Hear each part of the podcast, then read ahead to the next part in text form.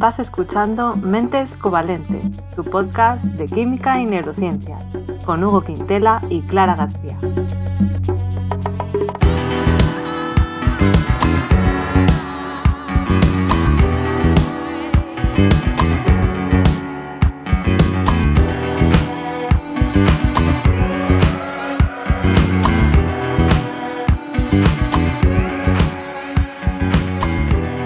Bienvenidos al episodio 39, en el que tenemos a un invitado muy especial. Pero primero, como siempre, voy a saludar a mi compañero Hugo. Hugo, ¿qué tal? ¿Cómo estás? Compañero y amigo, gracias por la diferencia. muy bien. Muy bien y hasta un poco nervioso por el invitado que tenemos hoy. Que impone. Es verdad, porque es un invitado que nos hace mucha ilusión tener aquí. Es nada más y nada menos que Aldo Bartra, uno de los divulgadores científicos en español con más seguidores en YouTube y más querido. Es creador de los canales de YouTube El, el Robot de Platón, El Robot de Colón y Robotitus, además de autor de los libros Sabor Cósmico y Guía del Internauta. Bienvenido, Aldo. Gracias, Clara. Gracias, Hugo, por la invitación. Un gusto estar aquí. Eh, oh, nosotros encantadísimos. Eh, dicho todo bien, ¿algo que añadir a tu presentación? Hola, soy Aldo. Así me presento yo siempre, porque si no me conoce, la gente si no me conoce. Buena entradilla. Sí, como todos tus vídeos. Y, yo no sé si la gente, todo el mundo lo sabrá, que también escribes libros, es otra faceta tuya, ¿no? Em, pues sí, em, he escrito cuentos desde, desde muy joven. Y el, libro Sabor Cósmico que tengo que fue el primero fue a raíz de que una editora que ya no existe ahora, una editora española justamente, me ofreció publicar los libros, el libro, perdón, publicaron, publicar un libro. Y yo la verdad cuando recién estaba empezando el canal, no tenía idea de qué podría escribir y me dijeron que si, tenía algo para escrito, pues que se los pasara. Ah, y pues tenía todos los cuentos ahí amontonados, pues los pasé. Y una recopilación de cuentos. Fue ese el sabor cósmico. Eh, no están todos los cuentos ahí que tengo, por supuesto, pero eh, los que más se acercan a la ciencia por ahí. Y el, eh, el siguiente libro fue Sabor, eh, ¿Ya el Internauta. Ya fue más con una editorial grande, con Planeta, eh, pero ellos no, no estaban interesados en apostar por el lado literario, sino más bien querían hacer algo a lo que yo me dedicaba, ¿no? Dar, un rato por la divulgación. Entonces, justamente, entonces ahí sí me dediqué a escribir este libro sobre divulgación científica. Vale pero sí, más, más estoy para el lado literario, ¿no? Me gusta más escribir relatos cortos. ¿Cuántas facetas? Músico, divulgador, escritor, de todo. Bueno, yo te quería preguntar primero, porque, claro, me imagino que habrá gente, tus seguidores, que sí que lo sabrán, pero no todo el mundo, que Tú eres divulgador científico, además de otras cosas, como hemos dicho, pero no estudiaste una carrera de ciencia, sino comunicación. Entonces, mi pregunta es, claro, tú hablas de muchísimos temas diferentes en tus vídeos. ¿Cómo haces, o cómo hiciste, por lo menos al principio, para adentrarte al mundo de la ciencia, obtener esa información rigurosa y ser capaz de entenderlo con tanto detalle sin haber estudiado una carrera de ciencia? Pues yo desde siempre, desde niño, mi idea era que iba a ser científico. O sea, eso está en mi cabeza. Yo tenía hasta mi laboratorio, tenía en mi cuarto, de verdad, no les engaño. Tenía un laboratorio que, que no, es no era de juguete, juguete, porque sí tenía elementos químicos o eh, algunas mezclas allí en, en, tubos de ensayo. Uranio y eso. tubos de ensayo. ¿Perdón? Uranio. Uranio. Como el no, uranio no, pero algunas mezclas que tú podías utilizar para poner en el tubo de ensayo te venían así, era como un laboratorio para niños, ¿no? Y, lo tenía ahí en mi cuarto, me encantaba y siempre estaba ahí eh, con revistas científicas y, los programas científicos, muy, muy metido en ese, en ese mundo. Mi hermano estudió estudiar ingeniería, pero eh, lamentablemente en la época en la que yo estudiaba, pues no había una orientación vocacional adecuada, ni tampoco teníamos las carreras tan amplias como hay, ni tampoco había el internet que tenemos hoy en día como para hacer googlear, pues qué puedo estudiar, ¿no? no, ni, siquiera existía, eh, en Perú no existe todavía la carrera de periodismo científico. Entonces, en la mayoría de países latinoamericanos tampoco. En, mm. Creo que en España solamente hay periodismo científico, al menos en, países de habla hispana. Pero no sé si es una carrera en sí o una especialidad será dentro del periodismo, puede ser. Em, sí, pero aún así, creo que es una carrera, no bueno, la verdad no estoy seguro si es una especialidad, pero aún así, si especialidad o carrera no existe en la mayoría de países de Latinoamérica. Al menos en Perú, en México, no hay esa carrera. Eh, se le da muy poca importancia a la ciencia. Entonces, no tuve esa orientación como que me... Incluso cuando eh, yo estaba en un buen colegio, un buen colegio particular, y me hicieron el, los test estos de vocación, de inteligencia, de orientación vocacional, y me salió que debería ser ingeniero químico. Ah, bienvenido al gremio. no sé si por el, el, ni siquiera mencioné, ni siquiera mencioné que había tenido la, la, mesa, ¿eh? Eh, el, juego este, pero me salió eso. Y mi hermano también estaba, era muy abocado a esto y estaba eh, ingeniería electrónica en la mejor universidad del Perú, la más difícil también de ingresar en la Universidad Nacional de Ingeniería. Muy buena esta universidad, está muy bien rankeada también a nivel mundial. Y él había ingresado allí y pues era una motivación para mí. Dije, bueno, él está estudiando esto, pues yo también creo que debo estudiar. Y me empecé a preparar eh, en cursos intensivos para ingresar a esa universidad que era muy, muy fuerte. Entonces estuve un poco menos de un año y medio estudiando en esta, en esta academia intensiva en la cual el lunes, por ponernos un ejemplo, ¿no? El lunes de 8 a 1 tenía, o sea, hacíamos solamente aritmética. El martes de 8 a 1 solamente física. El miércoles de 8 a 1 química, sí. Todos los días de lunes a sábado, eh, de 8 a 1 hacía una diferente materia y el domingo encima hacíamos maratón. O sea, iban los alumnos, íbamos a, hacer como ejercicios, eh, concurso entre todos, o sea, sin descanso. Todos los días estudiábamos. ¿Qué tal llevabas eso? Esa dinámica no te... Ah, ahí hubo dos cosas, ¿no? Ahí primero me di cuenta de que de muchas cosas de, que me habían enseñado en el colegio, lo cual estuve muy agradecido con estos institutos, de esas academias, porque en el colegio no, no te dan suficiente información como para entender, comprender de dónde vienen las cosas. Al menos cuando yo estudiaba era más para memorizar, ¿no? Te mostraban la fórmula, decían, esta es la fórmula, apréndetela, y, pero ¿de dónde sale, no? O sea, no te explicaban eso. No hagas tantas preguntas. Claro. No hay tiempo para eso, te decía. No, hay tiempo para eso, apréndetela. Y ya en este instituto, pues, me lo aprendí todo desmenuzadamente, ¿no? Pero en el proceso me fui dando cuenta que yo no era muy, mucho de ese ambiente. A mí me gustaba más conversar, me gustaba más contar, hablar de lo que estaba aprendiendo. Pero eh, las personas que iban a este tipo de institutos son muy disciplinados en el estudio, ¿no? Si vas a, la, academia, pues no puedes conversar. Entonces estaba, en una, estaba en un instituto en el que nadie conversaba con nadie, todo, estabas todas las, las seis horas ahí concentrado mirando una pizarra, pues eh, empecé como que tener ataques de pánico, creo, porque la verdad que no, no me gustaba, no me agradaba ese ambiente. Entonces empecé, empecé a cuestionar bastante si eso era lo que realmente querían. Y terminé esos cursos intensivos con esa duda.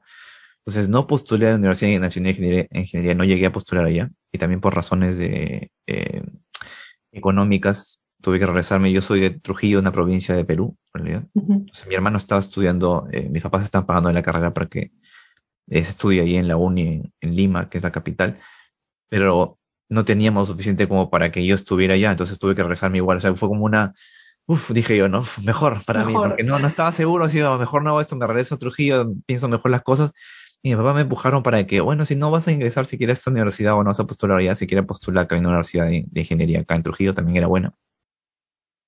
Ingresé allá, postulé, ingresé, y ahí se quedó mi, mi matrícula en reserva, porque eh, justo después de eso, o sea, las circunstancias se dieron como para que nos mudáramos otra vez a Lima, porque mi papá estaba intentando vender la casa que teníamos allá por como por tres años, cuatro años casi, no la vendía. Entonces yo ingreso a la universidad y a las dos semanas vendemos la casa. Entonces mi papá tenía la idea de, de que, o sea, vendíamos esta casa y todos nos pasábamos a Lima mejor, ¿no? A la capital y ahí estudiábamos y hacíamos carrera. Entonces, fueron cosas así, ¿no? Entonces, yo reservé la matrícula justamente por eso, porque nos teníamos que mover otra vez a Lima. pero otra vez estaba con el temor, ¿no? Pucha, ya voy a regresar a Lima y voy a tener esta, ah, voy a ingresar acá, no quiero ingresar, no sé, no sé qué hacer. Y empecé, tuve como una crisis existencial y empecé a investigar. Eh, me junté bastante con, tengo un tío que es como siempre me he identificado con él porque tiene un lado artístico que, que también, que también tengo yo, y es un lado como que te ayuda a profundizar mejor en ti mismo, ¿no? O sea, cuando conversas con él. Y él me ayudó prácticamente a decidirme por comunicaciones, ¿no? Porque mejor no mezclas algo que de repente te gusta más hablar sobre esto, pues por comunicaciones, pues puede ser, de repente puedes, incluso tú ves algunas secciones en los periódicos en las que hay secciones de ciencia, de repente puedes escribir de repente algo de ciencia allí, ¿no? No sabía de periodismo científico todavía, ni siquiera ahí, ¿eh? Claro. ¿Esto todo con qué edad? ¿16 años o 17? O no, eso, ahí ya tenía 19 años, creo. 19, años. Crisis existencial a los 19, no, está mal. Bueno, es que es un momento muy complicado, yo creo que para todo el mundo, ¿eh? elegir qué estudiar te da la sensación de que estás tomando la decisión más importante de tu vida casi porque va a determinar tu futuro, que luego al final no es tan así porque puedes ir, ¿no? Eh, cambiando, no es tan decisivo, pero bueno, sí que es.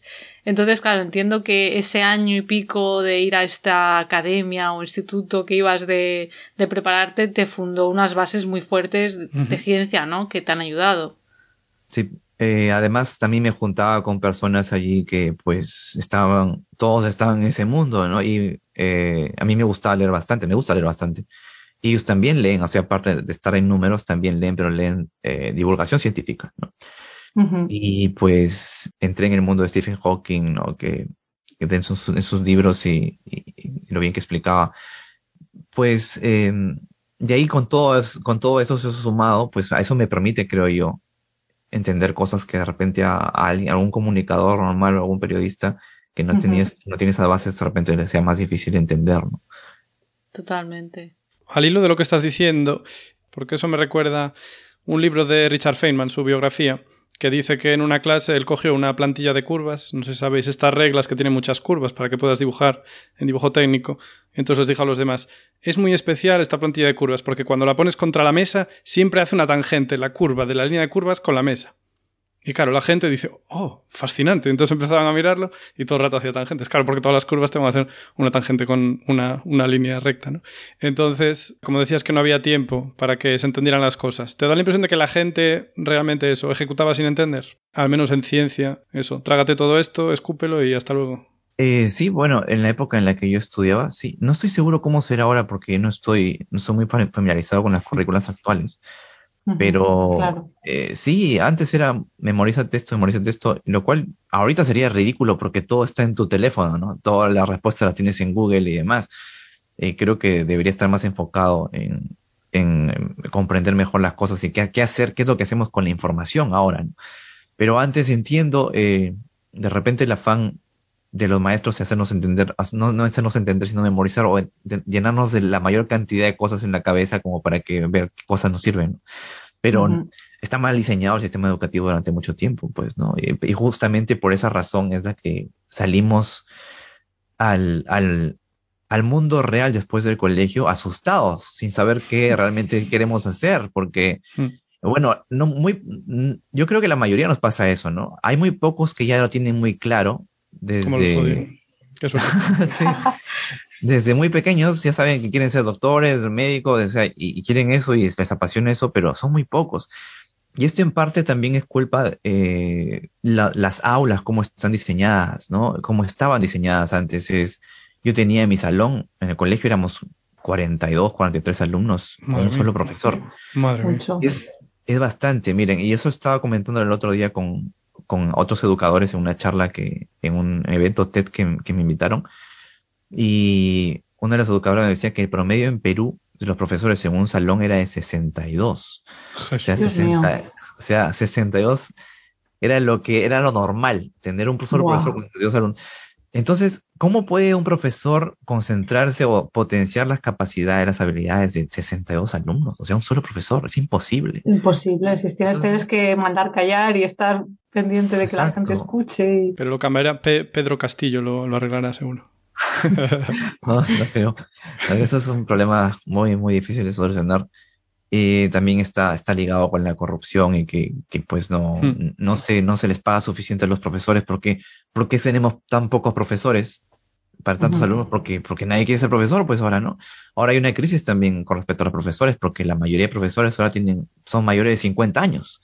Nadie quiere seguir la carrera de docencia porque pagan mal. O sea, quien va a la carrera de docencia ahora es porque pues realmente tiene una vocación de, enseñar o de repente está casado con alguien que gana más y dice, bueno, gana, esta persona me puede mantener y puedo hacer esto como hobby. Tres meses de vacaciones al año. Claro, pero no, no este... Pero aguantar a 40 o 60 niños no creo que haya muchas vacaciones que lo Y justamente eso hace que las, las, estas habilidades que digo que se, se pierdan, pues se pierden talentos, se pierden habilidades. O sea, ¿cuántos genios estamos perdiendo así en todos los años eh, por tener mal diseñado el sistema educativo. O sea, hay un montón de personas que están eh, que son buenísimas en diversos campos y se asustan porque no tienen un buen profesor o, eh, no, no les han sabido eh, meter ese bichito de esa cosa en la que son buenos. Totalmente. yendo a algo más positivo, antes Clara me dijo que eras como un hombre del renacimiento, espero que no te parezca mal que lo digo aquí, porque tocas muchos palos, porque eso, sabes tocar la cítara, sabes de, humanidades, de ciencias. y entonces quería preguntarte cuál es tu asignatura preferida, tu tema preferido, y si quieres decir cuál el que menos, y si no, pues no, pero bueno, el que más por lo menos. Mm, la astronomía me gusta bastante. Mm, eh, astronomía Se nota. Podía, atrás. También, pero en tus vídeos tienes muchos vídeos en los que tratas temas ah, de astronomía, sí. No, si yo si viviera en el espacio sería feliz. pero oh, a ver, ¿cuánto? Ah. ¿Cuánto vivías, me refiero? no, no, sí, me encanta. Me encanta la idea, de, la, idea de exploración espacial, ver allá, o sea, solamente...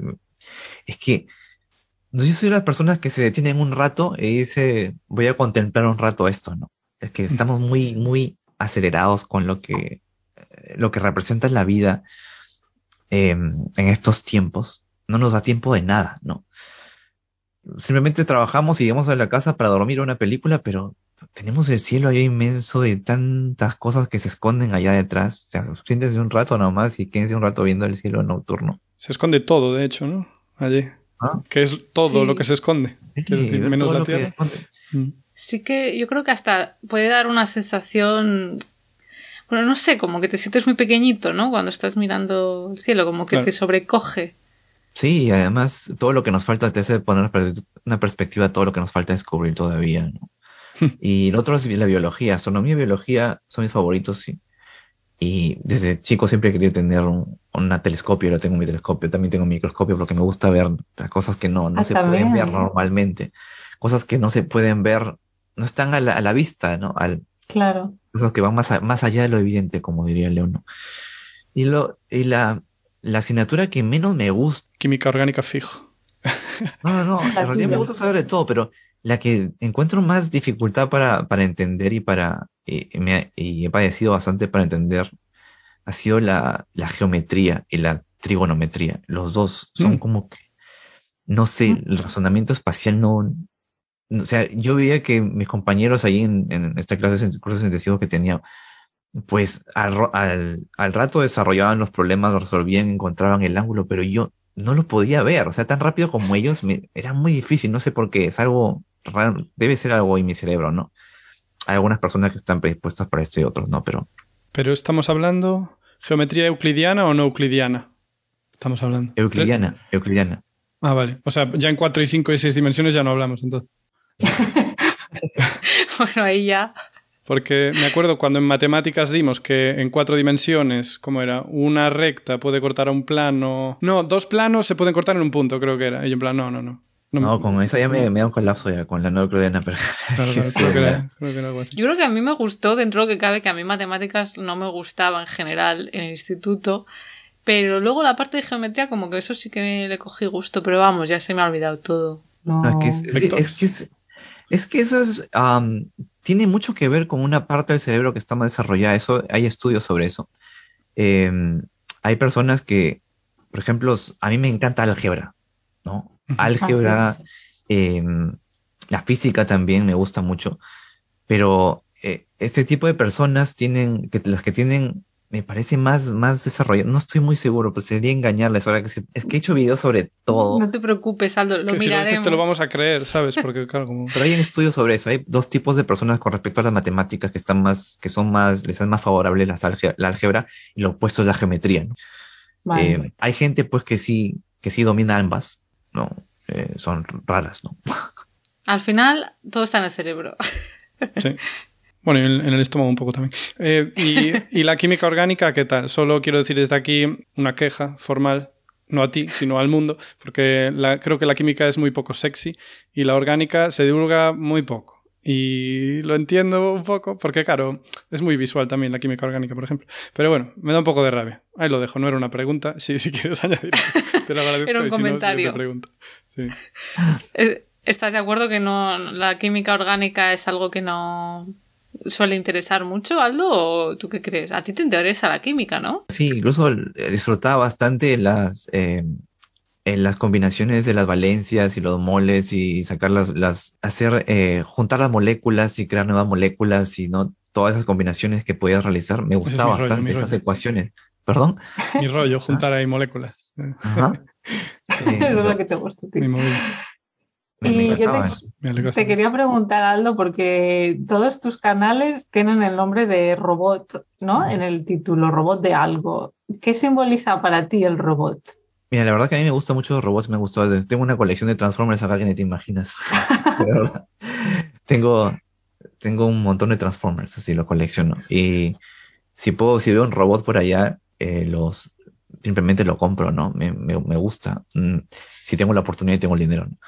Hasta mira, hasta los, los, los, parches de mi, los estuches de mi, de, mis, ah. de, mis, de mis iPods son. Qué bonito. Un robot. Es tu robot. Claro, la gente no lo puede ver, pero ha sacado un, estuche para los, para los iPods, ¿no? Para el auricular, que es una cabeza de un robot. Es una cabeza o sea que siempre te gustaron los robots.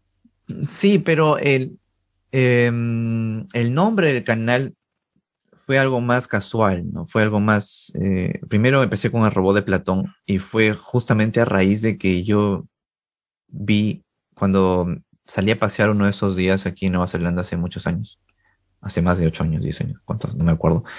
Pero eh, entré a una tienda de que vendían cosas así tipo vintage, ¿no?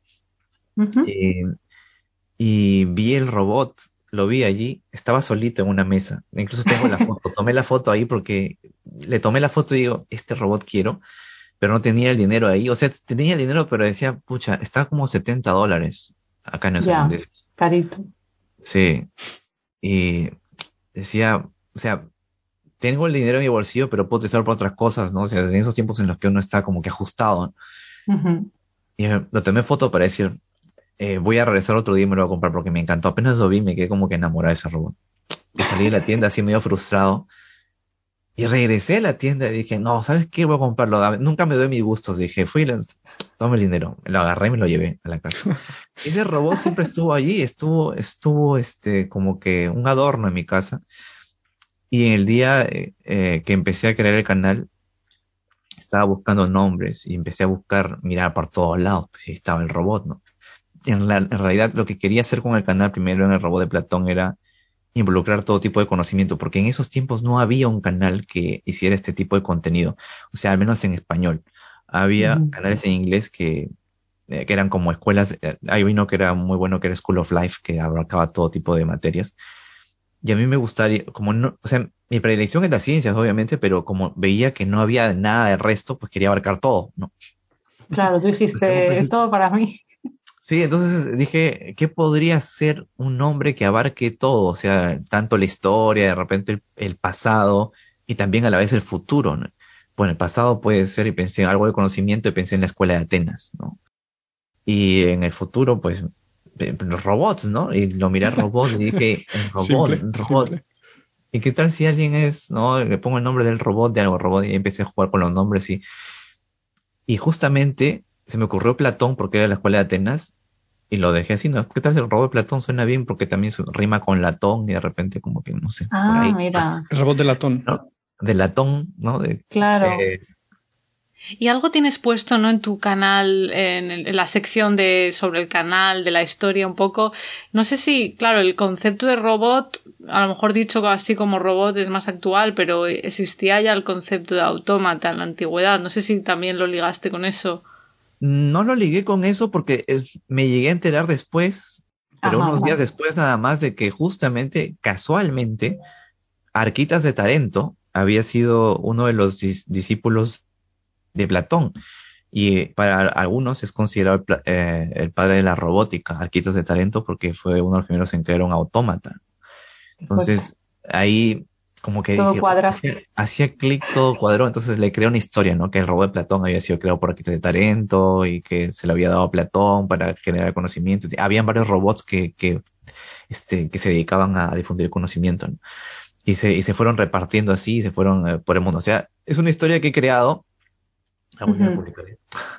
pero ah, que me gustaría crear más robots, ¿no? Cada uno con su historia, pero no tiene nada que ver con que, con el personaje. Por ejemplo, Colón no tiene nada que ver con que, pues, mi admiración a Colón o algo, ¿no? O mi admiración a Platón. Claro. Eh, eh, no, no se trata de eso, porque em, lo hago más por el, por el contexto histórico en el que está ubicado el robot, ¿no? Y además también Colón lo utilicé también como para que rime con Platón, para que haya más recordación, como diríamos, para que la gente lo relacione más. Em, y, no, tampoco quería que, algunos me han, me han dicho, ¿por qué no le has puesto robot de Darwin? No, si es un canal de naturaleza y demás. Es pues verdad. Eh, pero es que la, por dos razones. Primero porque, como digo, no está ligado al personaje el robot, ¿no? Eh, no quiere decir que admire a esos personajes. Y lo segundo es que eh, he notado bastante que los niños, pues, tienen predilección por este canal de Robo de Colón. Les gusta bastante. Y también me han llegado comentarios de padres que me dicen que sus hijos han empezado viendo el Robo de Colón y luego se han ido a Platón. Entonces, pero a la vez, en Latinoamérica, no sé si en España será igual, pero en Latinoamérica son, eh, las familias todavía siguen siendo muy pegadas a, a, lo espiritual, ¿no? A la religión y, son, tienen a la ciencia como algo muy alejado. Y entonces no quería que los padres de frente vean, pues, Darwin, ¿no? Diga, ah, esto es como que la evolución y habrá tanta gente que es católica, tanta gente que es muy religiosa, pues ven cosas de evolución y dicen mm, de frente, no, no, no. Entonces tiene un nombre que es más como que neutral con respecto a ese tema pues eh, de a poquitos como que vas introduciendo a los, jóvenes sin, sin que se den cuenta. Como los cigarrillos de chocolate, ¿no? Como cigarrillos de chocolate, pero de divulgación. Claro, yo creo que en España eso no pasa tanto. creo que la evolución como que es algo que no hay mucha controversia. A ver, habrá algún ¿no? Habrá gente, pero no es tan común. Sí que el otro día me llegó un comentario en mi canal eh, que me sorprendió, la verdad, en el que yo decía algo así como, bueno, decía algo de primates y decía, bueno, y los humanos también somos primates. Y alguien me dejó un comentario de primates lo serás tú, como si fuera un insulto, ¿no? y, y bueno, por... Primate me sorprendió, ¿eh? Porque, bueno, por cómo hablaba, creo que era una persona de Latinoamérica porque utilizamos palabras distintas, ¿no? Pero, bueno, en Estados Unidos también esto es un problema, ¿no? El tema de, de los padres que no quieren que adoctrinen, entre comillas, a sus hijos en evolución, ¿no? En la realidad. Entonces, bueno, pues en la realidad. en la ciencia. Pero por ahí pues puede ser un buen, una buena estrategia. Pero es verdad que yo cuando vi lo de el canal de, perdón, el robot de, de Colón pensé que iba a ser de historia tu canal, ese. Luego ya vi que no, pero, pero interesante lo que has comentado antes también de que cuando lo creaste, que fue por finales de 2013, ¿no? O así, el canal, el primer canal. Eh, claro, ahí no había mucha cosa en español. Creo que justamente ese año he estado mirando antes a ver cuándo Quantum Fracture empezó y creo que empezó también por ahí, pero claro, sería un canal pequeñito y no os conocíais, ¿no? Entonces, tú te inspirarías en los, en los americanos, supongo, ¿no? O británicos, anglosajones. Mi principal mentor fue Michael Stevens de Visos, él lo veía bastante, y los Block Brothers también, y Derek de Veritasium a ellos lo veía constantemente y decía, bueno, me gustaría hacer algo como esto. A Crespo sí había visto su canal y sabía que existía, pero él estaba muy especificado, eh, era muy específico en física y hacía temas muy complejos sobre física. O sea, no, era un, no era un asunto de divulgación tanto, sino más bien que era como clases de física. ¿no? Incluso esto me lo dijo este, David Calle, no sé si conocen ustedes a David Calle de Únicos, él es un matemático también que tiene su canal, es español es español. nos juntamos en un evento que hubo en Brasil con él y, con Javier Santaolalla. Estuvimos ahí conversando un rato. Ah, creo que ya sé quién es, sí. Y David se acercó a mí y me dijo, y le dijo a Javi, ¿no? Le dijo, oye, él es el primero que ingresó, que, que realizó todo esto en el mundo de la divulgación en español, me dijo, y me, me, me, solicitó, me saludó y me dijo, y yo ni enterado ese día que estaba, que había sido, o que era considerado por algunos como eso porque, porque yo pensé que había sido Crespo de Quantum Fracture, porque él estaba mucho antes que yo, ¿no? Pero David Calle mismo me dijo que, que pues no, que Crespo justamente hacía, no hacía divulgación, o sea, tú fuiste el que empezó, me dijo, a hacer divulgación en el sentido de que, pues hablabas, este, hacías llegar al público en general estos temas complejos de ciencia en general, ¿no? para que nos entendieran.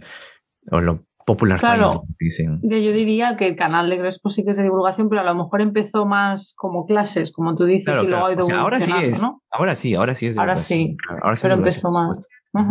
¿Y tu objetivo eh, cuál era? ¿Era que, que, la gente hispanohablante entendiera mejor cualquier tema de ciencia o no tenías muy claro exactamente qué querías hacer? Yo quería simplemente eh, hacer de mira una de mis las principales razones que creé el canal también fue porque me, me, daba mucha rabia ver los canales de misterios y conspiraciones y, y, ver que nadie les estaba haciendo la lucha como para decir oye ¿quién, está diciendo que están equivocados acá? Porque y tú veías los comentarios y la gente dice, oh, tu canal es muy bueno, aprendo más que en la escuela. Decían, como, o sea, lo tomaban los jóvenes, tomaban Qué horror. Qué. Como, como un ejemplo, ¿no? Como algo que, que realmente deberían aprender. Nadie los desmentía, les decían que dejar. Entonces yo empecé como eh, con esa idea, sobre todo de, de dar información rigurosa ¿no? sobre lo que se está en Internet y advertir a los a, las personas que, que, que, se adentran en este mundo, pues, ¿no? Intentar como darles una orientación mejor, mejor porque tenemos el internet ahí a nuestra disposición, pero nadie, no, es, no hay un bibliotecario que diga, pues, escoge esto de acá, este libro bueno para ti, esto de acá, no. Simplemente la gente va y escoge la información como sea. Y no, y no te enseñan ni siquiera eso en el colegio, ¿no? Cómo, cómo navegar en internet, qué cosas no debes creer, no hay un pensamiento crítico adecuado para... Bueno, yo creo que ahora estarán empezando a hacer eso ya, empezando. claro. Eso espero. ¿Cuál? Creo que sí que, que no. En algunos sitios, por lo menos, eh, pero no sé hasta qué punto. A lo mejor es un día una clase, pero es verdad que como hay tanta información, discernir qué fuentes son fiables y cuáles no, eh, eso es súper importante hoy en día. Entonces tú dijiste, bueno, pues yo voy a divulgar cosas que sí que son verdad, ¿no? Claro, y sobre, todo con esa idea de, mira, lo que yo te estoy diciendo no es lo que yo estoy diciendo, es lo que yo sé acá están las referencias bibliográficas, ¿no? Esto es lo que, esta información es sacada de acá, pues si quieres más información puedes averiguar acá.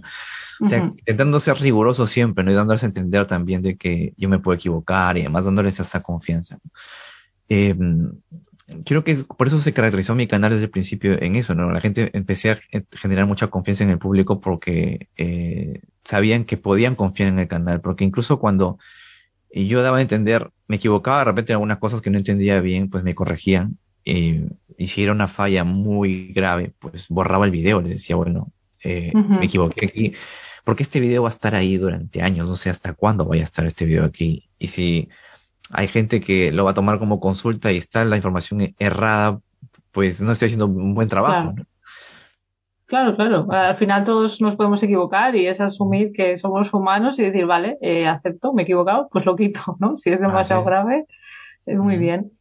Y a raíz de esto, Aldo, como, bueno, gracias a ti y a otros entonces, el panorama divulgativo cambió bastante. Así que, ¿cómo lo ves a día de hoy en lengua española? Pues creo que hay, al menos en YouTube, ha habido un aumento, sí, pero hay mucha gente que está como que un poco decepcionada de, de la recompensa que puedan querer sentir por el trabajo que están haciendo. Mm. Porque el, es el, algoritmo que no, no ayuda mucho. El, tipo de contenido que hacemos pues no es muy popular. Eh, era mucho más fácil cuando yo empecé el canal a tener varias vistas. YouTube recomendaba mucho más mis videos, por ejemplo, y lo sé. Y ahora tengo eh, más de dos millones de seguidores, pero cuando eh, empecé el canal casi tenía la misma vista que estoy teniendo ahora. ¿En serio? O sea, me refiero a que cada... Si bien ahora tengo videos acumulados y me da más vistas también, hmm. eh, pero eh, cuando solía publicar en mis, primeros años un, video, llegaba a las 300.000 vistas normalmente. Ahora me cuesta bastante llegar ahí. Sí, ahora eh, depende, tengo que trabajarlo mucho, de repente hacer una miniatura más llamativa, eh, de repente hacer más, este, eh, concentrarme más en, eso, ¿no? En, hacer más como que un clickbait. Sí, sí, sí. Cosa que no debería, no debería ser eh, razón para, para mí, o sea, tomar mi tiempo esto. Mm. Perder, no perder, es una forma de perder tiempo también, o sea, dedicarte a crear una miniatura llamativa para un contenido que tú crees que es bastante llamativo de por sí. La portada del libro. Ah, claro, la portada del libro. Antes no era así con YouTube. YouTube yo podía ponerle un, título a mi video que diga, pues, eh, eh, esto es lo que hace el polvo cósmico en el espacio. Nada. Y ya está. Y la gente fondo blanco, Arial 12, Sí, y 300 o sea, que sí que es, verdad lo que dicen. Es que, claro, yo le he oído de gente que eso, que lleváis muchos años. Yo, como llevo solo un par, pues no noto nada, porque pues no ha cambiado la cosa. Pero sí que lo había oído. Y, y de hecho, el creador de Patreon eh, Jack Cole se llama, ¿no? Creo, eh, que es, músico. Yo lo conocí primero por su faceta musical, y luego me enteré que era el creador de, Patreon. Él decía que al principio, pues ellos tienen un grupo, Pomplamoose, que ellos pues tenían un montón de visitas por ahí y era más fácil y luego pues cambió también aparte la monetización de, de YouTube y se daba también menos dinero por, por cada visualización y dijo, bueno, pues vamos a crear nuestra propia plataforma de micromecenazgo. O sea, que tú también ves ese cambio y que es verdad que hay youtubers que se están yendo de YouTube. Claro, sí, ya, ya este, no tenemos a Martín y a Javi, ¿no? Que no, se han ido. se han ido. No te vayas tú. Oh. No, la verdad que. No, y yo. lo, bueno de que yo he, podido aprender a, diversificar mi contenido también, ¿no? Tengo más canales, ¿no? Tengo robotitos también, que es su canal de noticias científicas. Tengo también eh, una página de divulgación. Eh, hago directos también a veces en Twitch. Entonces intento como que no quedarme en un solo lado. Eso es importante. Eso es, importante también, intentar evolucionar también. Bueno, ahora el algoritmo está dándole mucha importancia a esto de clickbait o a la miniatura, pues intento trabajar más ahora en eso. Pero no dejo que me estrese mucho. Antes, ahora eh, sacaba, estado, estuve sacando dos videos semanales en el robot de Platón y la verdad que era demasiado matado, muy, muy cansado, porque tenía a la vez Colón y, Robotitos y... Ya, es que no sé cómo fue. Claro. no, demasiado. Ahora, ahora no, ahora intento tomar más el tiempo, intento eh, ver mi salud primero. Pero sí, con, respecto a lo de, sí. Perdón, con respecto a lo de, lo de, los divulgadores que me estabas comentando antes para, para cerrar esta, esta idea, pues yo sí creo que han aumentado eh, en el sentido de que hay mucha más diversificación ahora. Hay incluso eh, personas que han encontrado, divulgadores que han encontrado un nicho mejor y que les va bien ahora. Porque creo que eh, de eso también se trata YouTube, ¿no?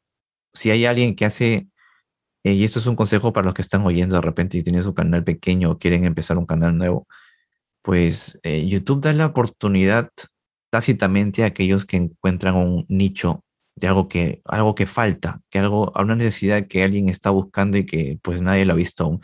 Yo siempre pongo como ejemplo a, a Jordi de Ciencia y Sofá. Eh, Jordi Pereira, no sé si lo conocen. Sí, tiene un canal también grande. Sí, eh, pues él empezó como a hacer el tipo de divulgación que hacía yo, pero él ya tenía un blog anteriormente de, de, ciencias, porque él hablaba de todo tipo de ciencias en su blog, Ciencia de Sofá pero a él lo que realmente le apasiona pues es la geología, ¿no? Él específicamente se está se le nota la pasión que habla al hablar sobre geología. Entonces decidió especificarse solamente en eso. Y su canal se fue para arriba. Empezó a poner las miniaturas con solamente piedras allí y hablar solamente cosas de geología. Y tenía, o sea, el ratio de vistas que tenía, en promedio, o sea, el, el, engagement que tenía, pues es superior al mío incluso porque el tipo de vista, para la cantidad de suscriptores que tiene el tipo de vistas, pues va más de acorde con su canal, no, como el mío que tengo dos millones de vistas que debería tener mínimo pues la mitad, de repente un millón de vistas por cada video. En cambio, él tiene la mitad de vistas por, eh, por suscripciones, lo cual está muy bien. Y hay otros también que han encontrado, hay otro canal que se llama Un Mundo Inmenso también, que habla solamente sobre mapas de geografía, sobre lugares específicos de la Tierra, mm. que hay cosas y también se ha ido para arriba y han empezado después, después que yo. Entonces no es que no haya oportunidades ya para los que o sea más difícil cada vez, sino que se trata de encontrar eso. Se trata de encontrar ese nicho y si están haciendo algo como lo que yo hago, pues que sea diferente lo que yo hago, en el sentido de que tenga un, un, estilo diferente, porque no a todos les gusta mi estilo, ¿no? Yo no puedo gustarles a todo el mundo, tengo varios haters también que les, molestan mis chistes, mis comentarios y me llegan. Como cualquier youtuber. Claro, entonces claro tienen que encontrar pues el tipo de contenido que sea diferente al mío, que les das otra opción de que no haga chistes tontos de repente, ¿no? Pues claro, claro al final es, hay que tener en cuenta que nunca se puede gustar a todo el mundo y, lo mejor es ser uno mismo y hacer lo que uno le gusta. Pero claro, tú lo estás como como explicando desde el punto de vista del creador, ¿no? La pregunta de Hugo de qué tal el panorama. Pero desde un punto de vista de la persona que consume divulgación, me imagino que estarás de acuerdo en que el panorama es bastante bueno, ¿no? Porque ahora hay mucho para elegir. Ah, por supuesto, por supuesto. Eh, es que ahora cada persona que tiene una carrera y cree que quiere explicar y que quiere contar, que tiene el talento para contar lo que está experimentando y lo que le apasiona, pues tiene la oportunidad de hacerlo YouTube se ha dado cuenta a través de otros divulgadores que puede hacerlo. Ahora, em, que lo mejor de esto es que cuando tú lo haces así como tu pasión, ¿no? Como empezó conmigo, porque yo, eh, yo cuando empecé el canal estaba trabajando, tenía un, tenía un trabajo a tiempo completo en otro lugar. y, y empecé el canal en mis ratos libres, entre comillas, ratos libres, porque eh, pues para unos de repente no son libres, pero yo, o sea, trabajaba en los videos mis los fines de semana. Entonces, hacía un video a la semana y sacrificaba, entre comillas, mis ratos libres, pero no lo sacrificaba en realidad porque a mí me gustaba hacer esto, ¿no? O sea, es que, es así, cuando tú haces lo que te gusta, cuando trabajas en lo que te apasiona, pues no sientes que estás trabajando realmente, al contrario, es como un escape, ¿no? Eh, eso es lo que deberíamos aspirar todos, creo yo, ¿no? Yo me siento muy afortunado de haber encontrado eh, la, la, carrera, o menos el, el, trabajo en el que estoy ahora, el que estoy prácticamente desarrollando toda mi vida, pues es algo en lo que realmente me gusta mucho hacer, que no siento que estoy trabajando realmente. Como un futbolista de repente, ¿no? Pero en la futbolista que pues se divierte eh, eh, jugando fútbol, pues a mí me divierte mucho investigar, me divierte mucho conocer, saber, me, me entretiene bastante. Es como Sueldos parecidos también, ¿no? Futbolista y divulgador, sí, sí, igual. Comparación. Como Messi, eres el Messi de la divulgación. No, tampoco, tampoco. A ver, y hablando de Messi, países hispanoparlantes. Yo creo, por lo menos en España, no se habla bastante de Latinoamérica. Eso, solo sabemos lo que pasa, yo que sé, en Cuba y en Venezuela, porque interesa para la política, pero con todo lo que tenemos en común, a mí me da como pena, me da pena que no haya más colaboraciones, más ayuda de todo tipo, más sinergias. Entonces, al menos a nivel de divulgación, ¿cómo ves esto con otros divulgadores? Y ya también a nivel filosófico, ¿cómo lo ves? ¿Qué, sientes al respecto de esto? Creo que esto ha cambiado un poco con, sí lo noté cuando empecé el canal, y esto me lo hizo, me lo hizo como que, me lo hizo poner una mejor perspectiva otro divulgador también que tiene su canal que se llama Sígueme la Corriente. Él es Rubén, que él sí está muy metido, estuvo metido mucho en el mundo de la divulgación científica y el periodismo científico también, antes de crear su canal incluso.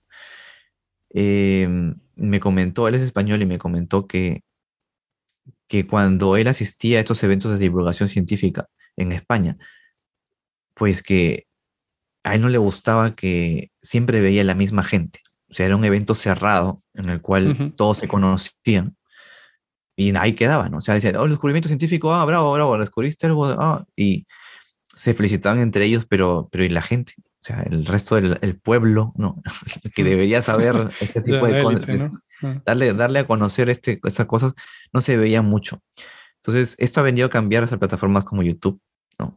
Que permite hacer la divulgación más popular, ¿no? Eh, desde ese punto de vista, sí ha, permitido cambiar y ha permitido también acercar a divulgadores españoles al resto del público, porque ustedes saben, cuando fui, cuando estuvimos en un evento en Guadalajara con Martí, con Javi, pues puedes ver a Crespo también cómo, cómo nos, los quieren, los quieren los mexicanos, los, tú veías el cariño que los tenían a ellos.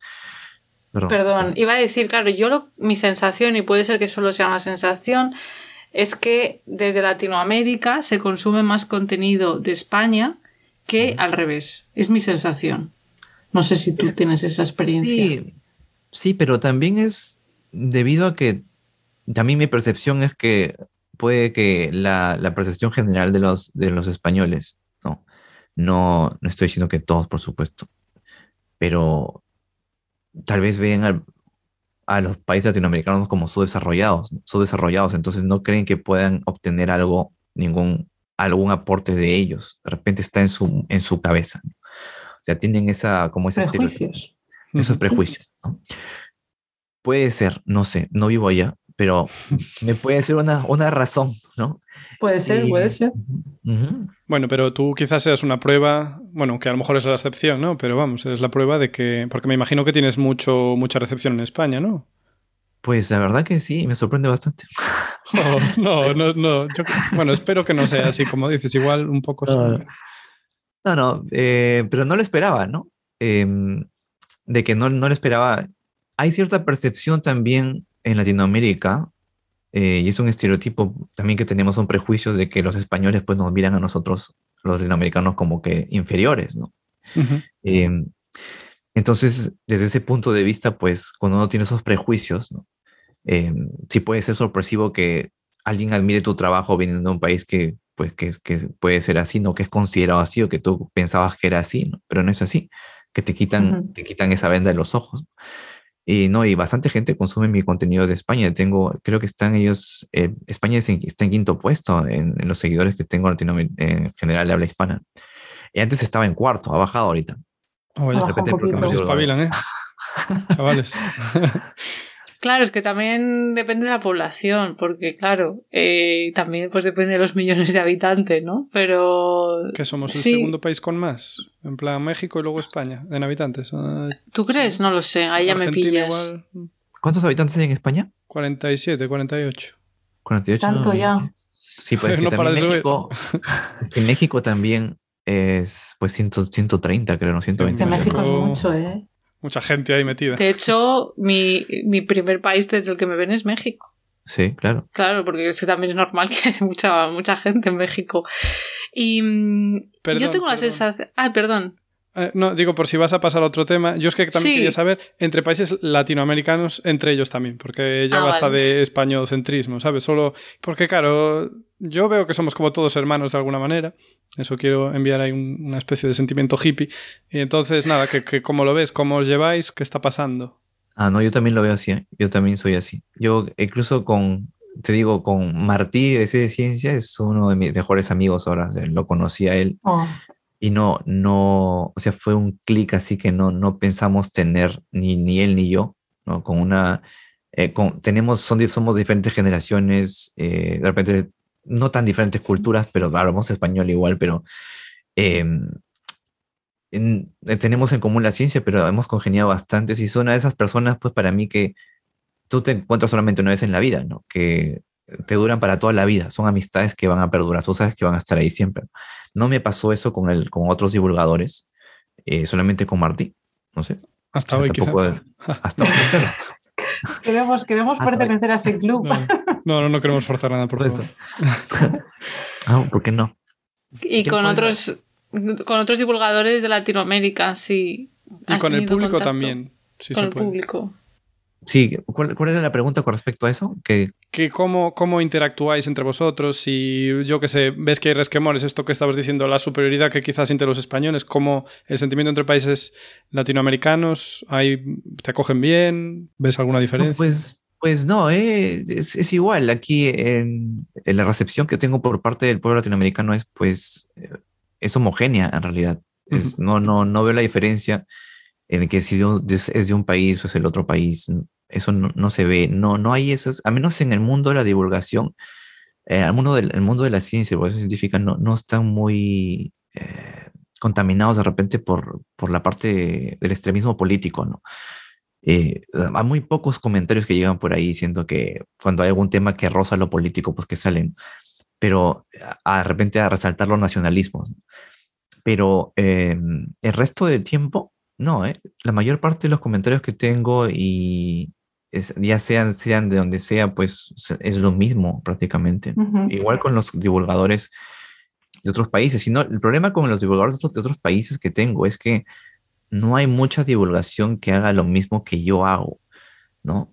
Hay más contenido en Latinoamérica que se especializa en, un contenido más educativo que se va más para las clases, como por ejemplo Julio Profe de repente que enseña solamente matemáticas y te enseña a resolver un problema de matemáticas, pero divulgación científica como, como yo lo hago, pues hay pocos, ¿no? Hay astrofísicos en acción de repente que, con los que sí me llevo mejor, ¿no? Que, hemos hecho varias colaboraciones que hacen ese tipo de divulgación de astronomía. Pero más, hay muchos más canales que están especificados en, estos temas, estas materias muy específicas, ¿no?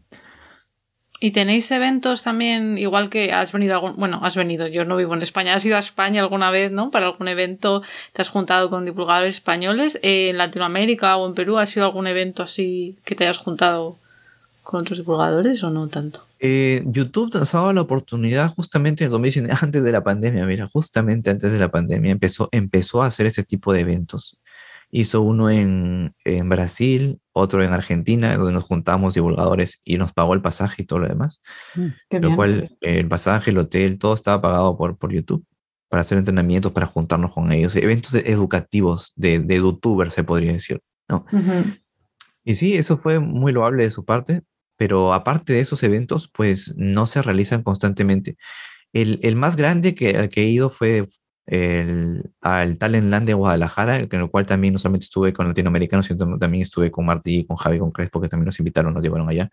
Y nos perdimos el Talentland del año pasado por la pandemia, porque iba a ser el evento de divulgación científica más grande de toda la historia, de verdad, sin engañarles, porque iban a ir iban a ir eh, prácticamente la, la, gran mayoría de divulgadores científicos de todos los países. Iban a llevar incluso hasta Sandra de la hiperactina, a, no, creo que a Sandra no, Oh, pero a, a Rocío, la gata Schrödinger.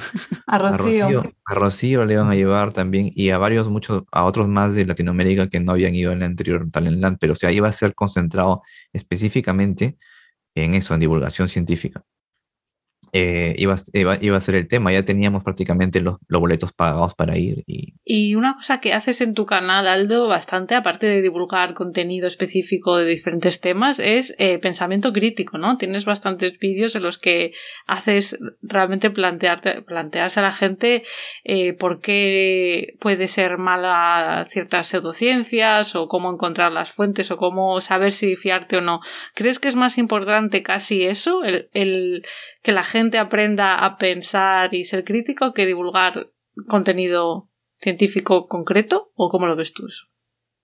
Creo que los dos van de la mano, ¿no? Porque lamentablemente no tenemos una, una, buena base, al menos en Latinoamérica. Me dices que ahora se está implementando mejor en, en, en, en los centros educativos esto de manejar mejor la información que se obtiene de Internet, que es una parte del pensamiento crítico también. Pero eh, en la época en la que yo estudiaba, en la época en la que estudiaron mis padres, que, que están muy metidos ahora en el Facebook y en creerse en este tipo de cosas, de noticias, no, no había eso. No, no, eh, eh, hay mucha gente que ya, ya desarrolló ese chip que es muy difícil de cambiar. Pero hay mucha gente también que, si bien no lo ha desarrollado, está como que en el limbo, ¿no? No sabe muy bien para dónde dirigirse, para, o qué bien creer, o qué, qué es lo que está, que necesita una dirección y quiere que alguien lo lleve, que quiere que alguien lo oriente. Y creo que ese es el camino adecuado también para llevar a alguien a, introducirse en el mundo de la ciencia y hacer que confíe en la ciencia, porque se lo deja muy de lado la ciencia en los países latinoamericanos. Es muy lamentable esto. No hay mucha cultura científica. Si no, no tuviéramos tantos negacionistas, tantos antivacunas que pululan por todos lados. Eh, entonces, creo que si no tenemos el pensamiento crítico como para decir, eh, mira, esto es lo que tú tienes que evaluar, no tienes que ser un... estos, estos son los sesgos que no tienes que tener para crearte una mejor idea de lo que realmente estás entendiendo, lo que estás viendo. Pues em, nos ayudaría a la vez a tener, como digo, confianza en lo que dicen los científicos, ¿no? Porque eh, no solamente tampoco se trata de, de, de tener pensamiento crítico, sino también tener una cultura científica sea, creo que esas dos cosas deben ir de la mano a la hora de, de plantearlos en la currícula, porque hay mucha, mucha desconfianza en la ciencia ahora, y hasta si tienes a alguien como Miguel Bosé, pues, que, que, está diciendo que, el, que, la ciencia es una nueva inquisición. Em, entonces, ¿por qué se generan este tipo de ideas? Justamente porque no se la comprende, ¿no? No, no se entiende cuál es, qué es lo que está haciendo la ciencia, cómo es que trabaja nos, nos, informan los medios periodísticos acerca del trabajo de los científicos y nos dicen, bueno, los científicos han descubierto esto acá hoy día y al rato salen a la semana diciendo, no, no, los científicos dicen ahora esto, pero no te explican por qué es, que pasa esto, o por qué es que de repente el estudio anterior pues era un estudio preliminar, no ha sido confirmado, te lo presentan como si fuera una afirmación total, te presentan el estudio como si eh, ya, estuviera un hecho, ¿no? ya fuera un hecho. Entonces la gente se crea esa percepción de que la gente siempre, de la que la ciencia siempre te está engañando, o que no, la ciencia no está segura de nada, ¿no? La que la ciencia se equivoca constantemente y que no, la ciencia se equivoca constantemente, por supuesto, ¿no? Pero por supuesto. no, no, pero no de la forma como percibe la gente, ¿no? Claro, yo creo que la frase esa de probado científicamente, dices, bueno, eh, se ha encontrado en un estudio, vamos a ver si se replica. Yo echo de menos la certidumbre. Cuando estudiaba en el colegio es como, sabes, mm, todo esto se sabe y es así y estás seguro. Y a medida que iba profundizando más la ciencia, aprendí que en realidad no te puedes fiar ni puedes dar nada por cierto. Y eso me da un poco de rabia, porque en plan, joder, no puedo asirme realmente firmemente a ninguna idea en concreto. Eso... Claro, pero es que, es, que esa educación que tú la has visto, pues la gente común ni por acá, ¿no? Entonces cuando escucha algún descubrimiento así, em, no, no, no tienen la, la, idea general, esas cosas básicas, ¿no? Sobre el trabajo de la ciencia, sobre cómo es que funcionan las vacunas, por qué son tan importantes, por qué no tuviéramos este problemón que tenemos ahora de gente que no se quiere vacunar, o gente diciendo que, pues, que Bill Gates ha creado la vacuna porque hace tiempo lo dijo, ¿no? O sea, sabiendo que es algo que eh, eh, las vacunas, bueno, una, una, pandemia de esta naturaleza es algo que se venía prediciendo, no Bill Gates, sino los epidemiólogos venían advirtiéndole hace años.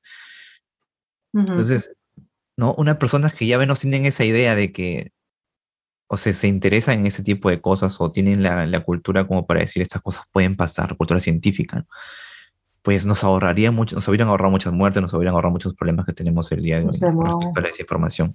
Y, mira, y aunque sea el conocer un poco cómo funciona el trabajo de los científicos, de los investigadores, que, que yo creo que hay gente que cree que es, que es, gente que, pues eso, que a lo mejor tienen intereses ocultos, o sea, que puede haber casos concretos, pero si entendieran que los divulgadores, o sea, los divulgadores, no los investigadores, eh, realmente, pues no cobras por publicar un paper, que lo que quieres es avanzar el conocimiento y que no te está pagando un ente oscuro, ¿no? Bueno, a la inmensa mayoría no. A la inmensa mayoría, claro. Y eh, algo que, o sea, yo creo que con esto de la desinformación, creo que se juntan varias cosas, ¿no? Que es, primero, que la prensa está totalmente eh, en horas muy bajas de credibilidad. Yo creo sobre todo que como eso, al abrirse Internet, empezaron a perder lectores, se arruinaron y entonces tuvieron que vender su alma, digamos. Entonces la gente no cree en la prensa. Entonces la gente cree lo que lee en Facebook. Después, en Europa, algo que yo creo que pasa mucho es arrogancia, mucha, mucha, va por países, pero yo creo que detrás de muchos antivacunas, en Europa por lo menos, hay la arrogancia de decir, mira, yo tengo aquí mi carrera, yo toda mi vida me la he sacado delante tal, no me van a venir a mí a decir, yo tengo mi idea formada y eso es lo que hay, porque antes, cuando había por lo menos en España más ignorancia, me da la impresión de que era en plan, el médico me dice esto, él sabe lo que dice, lo quiere por mi bien y va a misa, así que yo me lo creo. Y en España, una de las cosas que creo que estamos bastante bien es que tenemos bastante pocos antivacunas. No sé en Latinoamérica cómo va, pero en Alemania y esto hay un, y Francia hay unos movimientos tremendos. Eh, no sé cómo está en Latinoamérica, por ejemplo, eso que mencionabas de los antivacunas y si coinciden con este perfil de arrogante. De personas con, sí, con alto nivel de estudio suele correlacionar. No, es, es que eso es algo que se ve mucho en, en todas las clases sociales, eh, pero sobre todo en Latinoamérica porque eh, hay mucha gente que, justamente como tú dices, se cree, cree que sabe mucho, que ellos no los pueden, no, nos pueden engañar. Y pueden algunos tener el, efecto Donning-Kruger que son realmente estúpidos, que creen que saben. Sí, corta pero, pero, hay gente que es muy hábil, hay gente que es muy inteligente. Yo conozco gente así, que es muy inteligente, pero tiene eso que tú dices que es arrogante, que es, es muy cree que a esa persona nadie lo puede engañar porque justamente es muy inteligente, o sea, se cree superior al resto.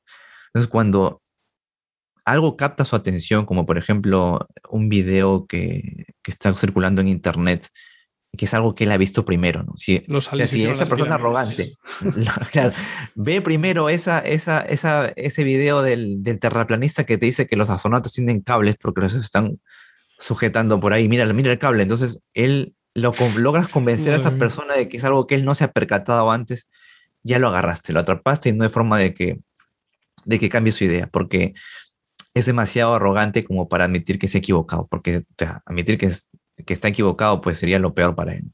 hay bastantes personas así en Latinoamérica, que, que, justamente porque de repente se han sentido inferiores en algún momento, han llegado a una, a una carrera, ahora tienen un otro nivel, eh, pues eh, se sienten, tienen ínfulas y de, de superioridad, se sienten superiores al resto y se, tienen bastantes sesgos cognitivos.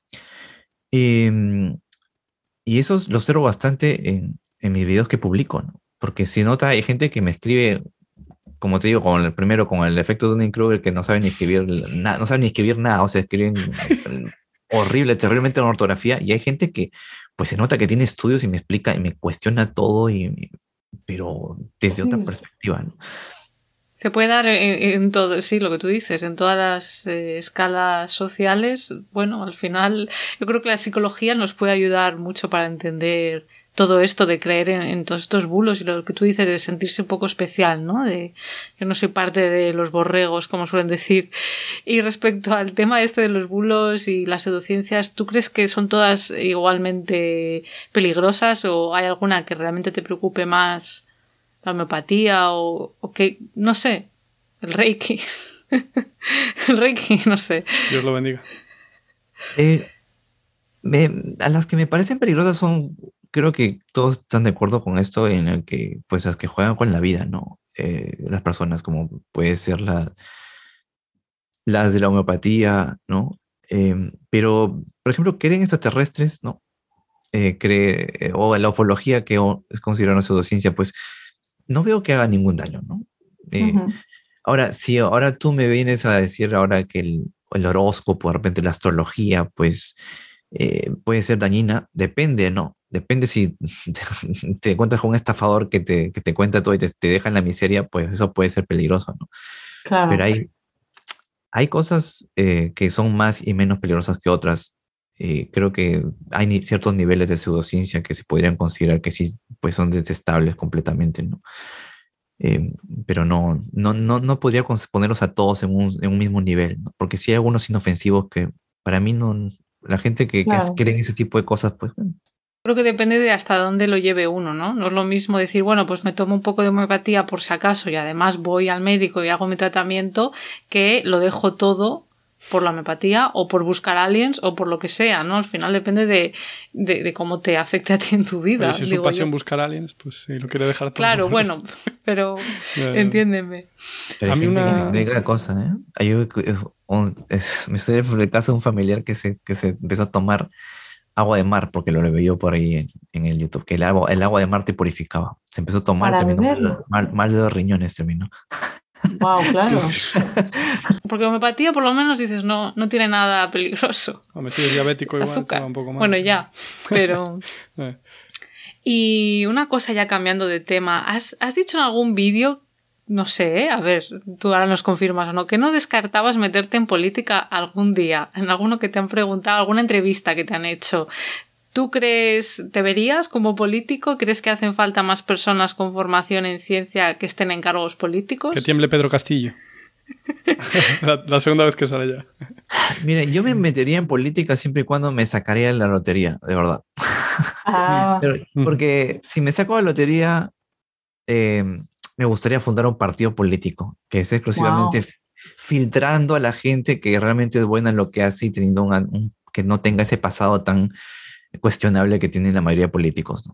Eh, porque si no, para mí sería imposible, porque tendría que irme allá y juntarme con otro, aliarme con otras personas que en las cuales no confío, en las cuales también pueden tener ese otro pasado, porque eh, es innegable que la mayoría, bueno, no solo de la mayoría, pero una gran parte de los políticos se meten a, esta carrera, entre comillas, pues para sacar su porcentaje, su, su tajada de lo que el gobierno, ¿no? No tienen, un, no tienen una, una buena vocación de servicio. Al menos eso pasa en Latinoamérica. Eso es lo que me dicen mis suscriptores y eso es lo que observo en Perú. cualquiera que entre siempre intenta sacar lo mejor para él y, y también tengo de buena fuente porque tengo allegados, bueno, a mi círculo social y familiar que trabajan en el gobierno y pues me cuentan cada cosa que se ve ahí, ¿no? Mm. que, vale. que o sea, el nepotismo y, y esta, esta cultura de la viveza que tenemos, ¿no? No sé si en España también será así, pero en Latinoamérica es muy común esto de, pues, eh, quedarse con lo que no es de uno, ¿no? en ah, España, no, nunca, nunca. o sea, un poco corrupción, vamos. Claro, pero es que esta, es un poco corrupción, pero mira, es que empieza así, es que ese es el problema, empieza algo como que, como un poco de viveza, eh, que la gente no lo ve como corrupción, porque lo toma como algo normal. Es, una eh, palabra... en latinoamericano lo vemos, por ejemplo, viveza, cuando tú eres muy vivo, algo, por ejemplo, eh, alguien se olvidó su teléfono allí en, en, un consultorio de repente, entonces tú, lo agarras, ah, se le olvidó, mala suerte, pues, ah. ahora, ahora, es mío. Eso es una viveza. Yo soy vivo, ¿no? Eso es lo que. En España decimos, ¿cómo es esa palabra que decimos? ¿La picaresca o qué? La picaresca española. Puede ser. Que es como aprovecharte un poco de la situación. o, el, el, de la tienda, se te dio mal el vuelto. Ah, se equivocó, qué idiota, me, me ah, quedo con el vuelto. Para mí. Entonces, ese tipo de, de acciones pequeñas, o sea, que la gente ve como que, ah, es normal, pues tienes que ser vivo en este mundo si no te pisotean pues es la que se agranda cuando llegas al mundo de la política y sigues viendo estas cosas como normales y dices, pues eh, esto no es, esto normal, yo tengo que jalar para lo mío si tengo que ser vivo. Claro. Porque si no, acá, acá si no me, me matan, ¿no? Como pagos en B, sin pagar impuestos, cosas así. Eso me dijo un amigo mío, el que he comentado antes, mexicano, no sé si se está comprobado científicamente, pero que en la corrupción eh, en México precolombino no existía, que fue algo que llevaron los españoles como concepto de aprovecharse de los demás. Por eso López Obrador quería que pidiera perdón al rey de España por eso. A lo mejor llevamos la corrupción y se quedó. perdón. No perdón por llevar la corrupción. Está complicado. No, sé eso, no, sé eso que esté comprobado. Pero sí, esas son, son, actitudes pequeñas que se van agrandando y los políticos lo ven como algo normal ahora, ¿no? O la mayoría lo ven como algo normal y que dicen, pues entonces la gente quiere llegar ahora al poder, quiere llevar a puestos públicos porque saben que de ahí pueden robar fácilmente, ¿no?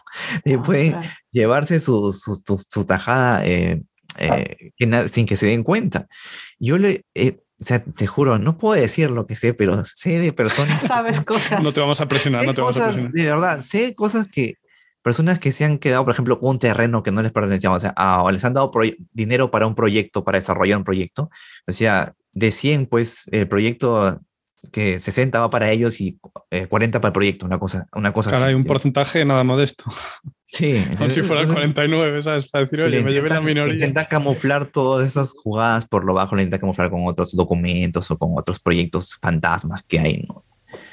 Wow. Ya, yo vi una lista el otro día de, de como un índice de corrupción entre diferentes países y España me sorprendió que no estaba tan mal como yo pensaba. Eh, pero claro, muchos países, o sea, aún así estaba mal comparado con países pues escandinavos, por ejemplo, ¿no? Siempre están ahí los escandinavos, ¿eh? Siempre los que, tío, Es que son, ya, es que qué gente, ¿no? Es que son los mejores en todo.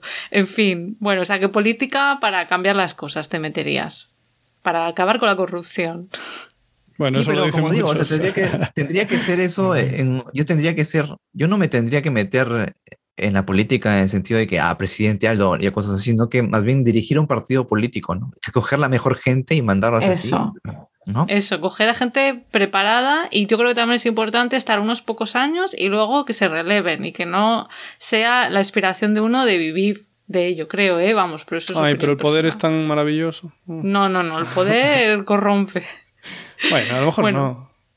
Vamos a ir terminando ya, ¿no? Que si no, llevamos aquí dos horas. Venga, pregunta rapidísima. ¿Cómo llevas la fama? ¿Hasta qué punto notas esa fama? Claro, estar en Nueva Zelanda casi todo el tiempo. A lo mejor tampoco te atacan en la calle, pero ¿cómo lo llevas? ¿Y cómo eres de diferente de un famoso clásico pre-YouTube? Pues eh, la vida me ha cambiado bastante con siendo youtuber, por supuesto, pero no lo noto mucho desde que, bueno, desde acá, ¿no? Porque vivo en Nueva Zelanda. En Nueva Zelanda nadie me conoce. Me, han, encontrado una sola vez, me encontraron un par de argentinos en, un restaurante, que yo salí al restaurante y me dijo, ah, tú eres Alto, Rubén Platón. Y, se, quisieron tomar foto conmigo una sola vez en todo el tiempo que he estado acá.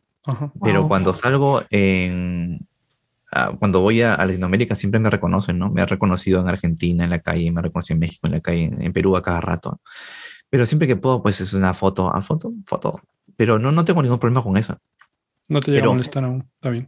Es que como estoy de visita, no. Claro, si fuera siempre. Es, claro, si fuera siempre, no sé cómo reaccionaría si fuera siempre. Como, como visita lo veo como algo. Dejadme vivir. no, pero hay momentos en los que en los que a veces quieres estar solo y si te llega. Mm. Hay un momento me llegó una vez que estaba comiendo mi rico ceviche, pero solito había un restaurante para comer y alguien me reconoció justo cuando apenas decía, ah, ¿estás comiendo ceviche? ¿Me puedo tomar una foto contigo? Y ah, bueno, ¿no? Pero cosas así, de repente la gente no, no sabe eh, cuándo puede ser inoportuna o oportuna, ¿no? Pero la verdad, si, lo, si me veo desde el punto de vista de ellos también, si yo admiraría a alguien, si, veo a alguien que está comiendo y no tengo otra oportunidad de tomarme de repente una foto con él, pues me arriesgo, ¿no? También me arriesgaría, así que no, no le veo tanto como algo malo, sino más bien como... Yo creo que no me arriesgaría. Es que nadie, nada vale más que la sonrisa de un niño. Al final haces feliz a, a una persona así un, ratito. Mm. Bueno, Aldo, pues nos vamos a ir despidiendo. No sé si quieres, antes de cerrar, añadir algo, hacer un poco de promoción de spam, dónde te pueden seguir, saludar a alguien. A mi tío. Ah. ¿Puedes Saludos a mi mamá que siempre escucha todos mis podcasts. mi mamá es fan número uno, es desde que empecé el canal, qué bestia, no se pierde ni un solo video. Es es la que sabe de todo acerca de mí. Comenta cada foto que publico en Instagram, comenta cada publicación que hago en Facebook. Todo, qué bien. Mejor todo, mi madre. La, la fan número uno, saludos a mi mamá. Pues saludos a, a la mamá de Aldo. Clara García, que también se, llama como tú. sí, que me lo has dicho antes, pero no sabía si, era, si querías hacer público el nombre o no. Ahora la gente ya sabrá quién es tu mamá cuando vean otra Clara García distinta a mí. sí, por eso sería confuso.